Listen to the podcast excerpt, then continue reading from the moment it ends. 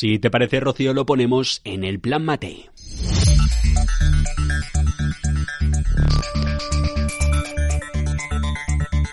Y para ello tenemos que mirar a Italia, al guiño que desde Roma se le hace ahora a la visión del fundador de la petrolera Eni, Enrico Mattei, en el año en el que se cumplen 60 de su fallecimiento. El próximo 27 de octubre ricorrerá el 60 aniversario de la muerte de Enrico Mattei. Y en el que se acuerda de la primera ministra, Giorgia Meloni. Un grande italiano che fu tra gli artefici della ricostruzione post-bellica, capace di stringere accordi di reciproca convenienza con nazioni di tutto il mondo. Un italiano modélico a su juicio, visionario, artífice de la reconstrucción de Italia Italia tras la Segunda Guerra Mundial y apuntaba un hombre de mundo centrado en buscar alianzas internacionales allí donde se encontrara. Se acordaba de El Meloni en la presentación en el Congreso de Italia de la ley de presupuestos. Habló entonces la ultraderechista de un moderno plan Mattei. Ecco, io credo che l'Italia debba farsi promotrice di un piano Mattei per l'Africa. Con respecto de África y las naciones del continente olvidado. Un modello virtuoso di collaborazione e di crescita tra Unione Europea e nazioni africane. Un modelo de crecimiento y colaboración enfocado en el desarrollo de los recursos naturales de esta zona del mundo,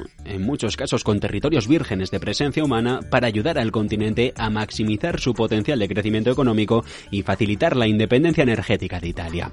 Y es que a medida que Europa reconsidera su política energética y busca la independencia de los recursos fósiles rusos, Italia considera una vez más una estrategia similar a través de las empresas del sector. El ruolo estratégico que l'Italia ha nel Mediterráneo. Tras años de retroceso, decía Meloni, Roma quiere recuperar el papel estratégico que le merece su presencia en el Mediterráneo. Matei, quien murió misteriosamente en un accidente aéreo en 1962, sigue siendo un trabajo inacabado pero tras la invasión rusa de Ucrania el año pasado, la cuestión de la independencia energética ha adquirido una nueva urgencia e Italia siente que ahora hay oportunidades para que sus empresas hagan frente a la crisis energética de la región y aprovechen ya de paso la desconexión y desavenencias con Moscú. En particular, la industria del país transalpino cree que el profundo conocimiento de Eni, controlada por el Estado del continente africano y sus lazos comerciales de larga trayectoria, son para los países de Oriente Medio una oportunidad. Podría convertirse en un activo nacional a medida que Europa trabaja para asegurar nuevas fuentes de energía.